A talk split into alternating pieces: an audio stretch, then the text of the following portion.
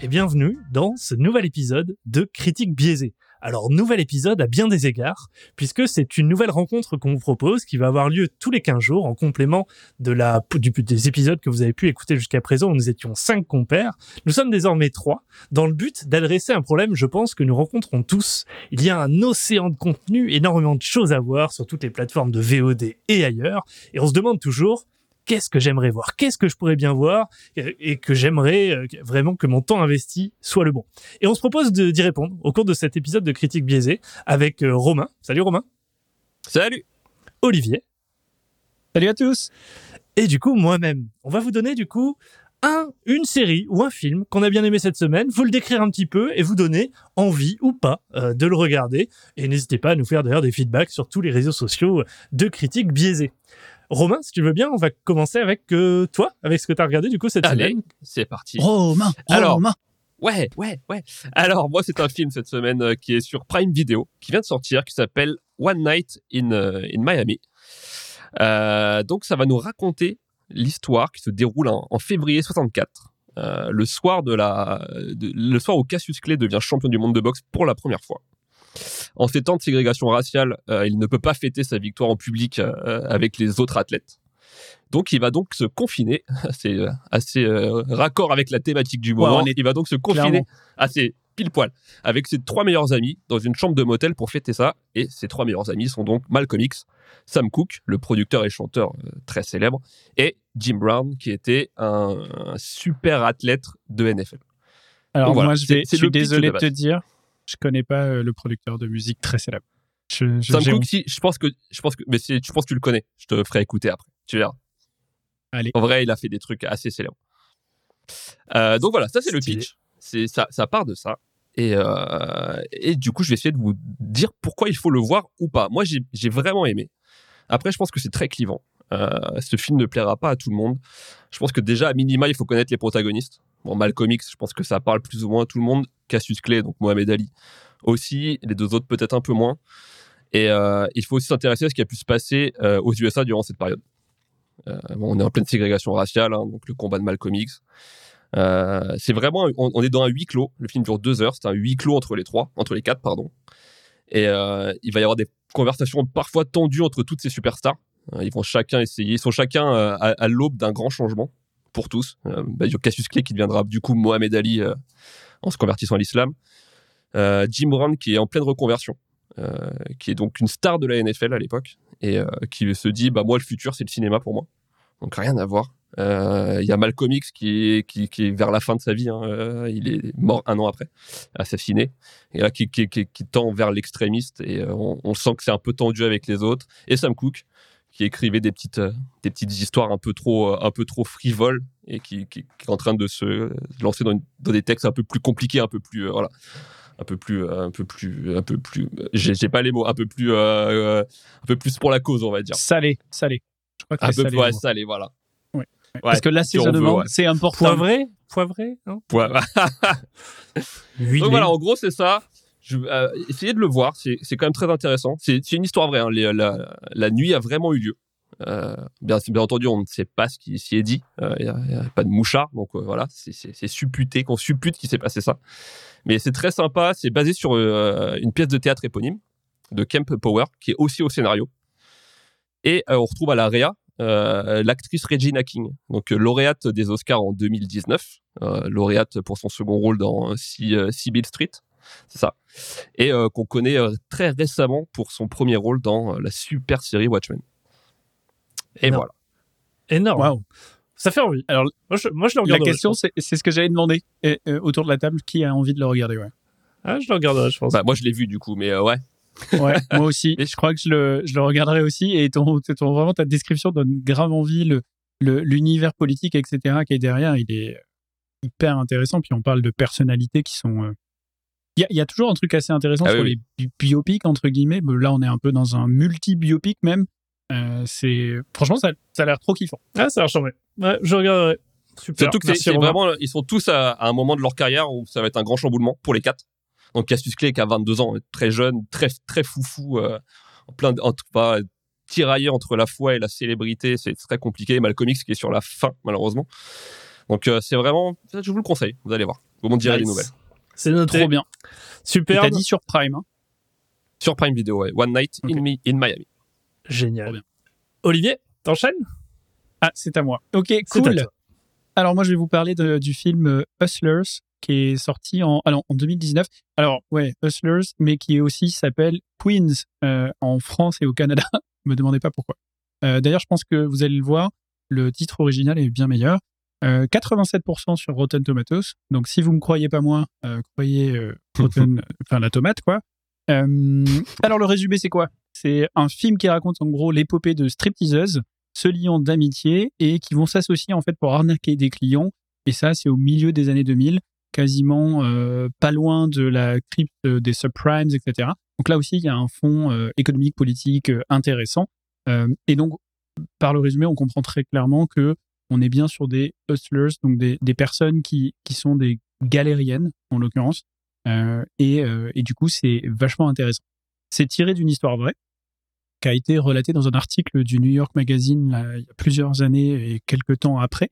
Euh, et du coup, la journaliste à l'origine, comme la réalisatrice et les protagonistes sont en fait toutes des femmes qui portent en fait un regard de femme sur une histoire de femme. Donc, pourquoi j'en parle et je le, dis, c'est parce que même par exemple toutes les scènes qui vont se passer dans un, euh, strip club, euh, la manière dont sont filmées les stripteaseuses, montrées et regardées, ce regard-là est vachement différent de ce qu'on voit dans les films euh, qui sont plutôt réalisés par des hommes pour des hommes. Et du coup, ça fait vachement bien de changer de perspective. Leur destin est pas particulièrement commun. L'histoire, elle est assez dingue en fait de ce qu'elles vont, euh, de ce qui va se passer, de comment, etc., etc. Et ça pose pas mal de questions intéressantes, notamment dans un monde de l'après MeToo. Donc, euh, donc voilà, je vous invite clairement à le regarder. Le casting aussi, j'en ai pas parlé, mais qui est assez dingo. Il y a Jennifer Lopez qui a un des rôles principaux euh, et qui franchement livre une prestation super, enfin superbe. J'étais impressionné. J'avais pas forcément, je connaissais pas beaucoup sa carrière de- d'actrice, mais en fait, euh, franchement, bravo. Et productrice aussi. Il y a Cardi B aussi, euh, enfin, pardon, aussi, et euh, etc. Donc il y a, il y a, y a c'est assez rigolo. Voilà.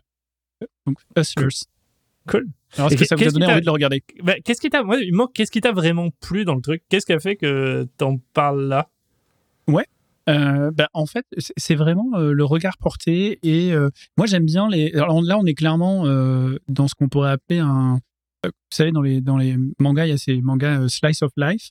Euh, là, c'est vraiment cette idée-là, c'est cette idée de, on, voit juste une partie de leur histoire de vie euh, qui est pas du tout typique et qui montre aussi le ce que c'est qu'être une femme, de jouer de sa féminité, qu'est-ce que c'est dans le monde des années 2000. euh, donc ça se passe à New York, pas loin de Wall Street, etc.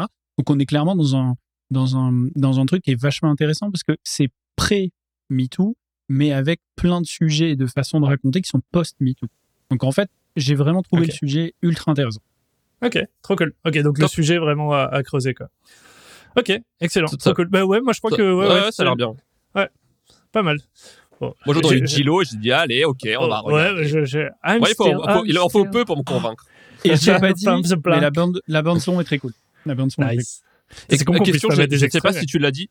Euh, on, peut le, on peut le voir où? C'est sur une plateforme ou Ah oui. c'est euh, ou c'est euh, C'est une ailleurs? bonne question. Ouais, non, je l'ai trouvé ailleurs, effectivement. Euh, sur les ailleurs. internets. Sur les internets. C'est une belle Oui, plateforme, ailleurs.com. Donc quand ça passera sur Canal+. Voilà, voilà. ok, donc Hustler, ça roule. Euh, Alors, pour toi, ma Thomas part, ouais, pour ma part, je, alors, euh, je- moi, c'est une série, il y a- rien de politique ni de sociétal. Du coup, ma série choisie et et ouais, était différente. Euh, moi, je vais vous parler de Disenchantment. Euh, Ah, j'ai cru que c'était. Riverdale. Euh, j'ai hésité avec Riverdale. Bon, comme vous l'avez vu dans les épisodes précédents de Critique biaisée, je suis plutôt une critique facile. Euh, voilà, je suis plutôt, j'aime beaucoup de choses et euh, j'aime Riverdale, j'aime, j'aime, j'aime plein de trucs, The 100. Bon, on en parlera plus tard. Mais du coup, là, je voulais parler de Disenchantment qui est sur sa saison 3 sur Netflix. Donc, il y a trois saisons. C'est une série animée. Donc, c'est un dessin animé, euh, qui a d'ailleurs été créé par Matt Groening, le papa des Simpsons. Donc du coup, c'est une série avec plusieurs lectures, un peu comme les Simpsons, hein, euh, qui a su vachement évoluer au travers des différents épisodes, au travers des différentes saisons aussi. Et ça alterne aventure, un petit peu de morale derrière, de l'humour, du sérieux. Euh, c'est super cool, c'est ultra relax, c'est des- assez court, je crois que c'est 20-30 minutes de mémoire les épisodes, et ça se regarde sans fin, euh, vous pouvez y aller quoi. Le pitch rapide, c'est euh, l'histoire de la princesse Tia Beanie, euh, dit Bean, comme surnom euh, original, légèrement alcoolique, notamment au départ, fêtarde, et qui vit dans le royaume fantastique de Dreamland. On verra d'autres royaumes d'ailleurs au travers des saisons. Il y a vraiment un travail autour du monde qui est fait, donc on trouvera Dreamland, Steamland, donc avec un univers à chaque fois très spécifique.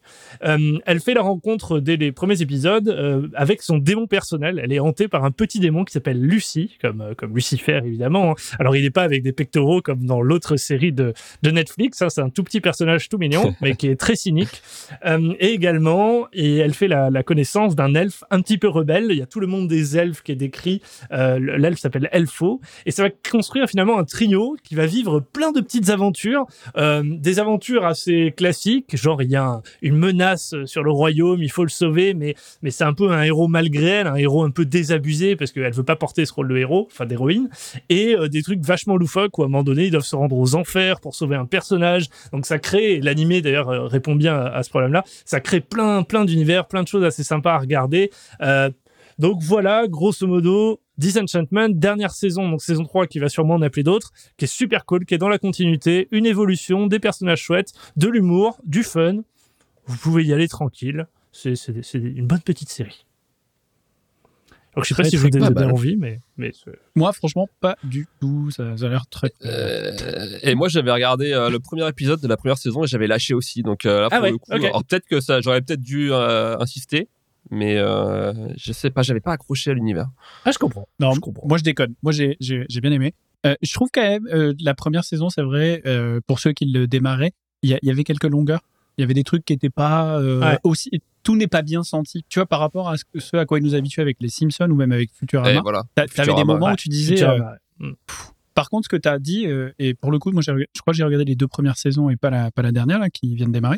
Mais euh, complètement d'accord avec toi, le- la, la profondeur la- de l'univers les, et, le, et le côté loufoque, comme tu disais, qui est vachement cap- tu vois, que tu peux facilement développer avec euh, de l'animation, puisque tu peux faire arriver euh, n'importe quoi à n'importe qui.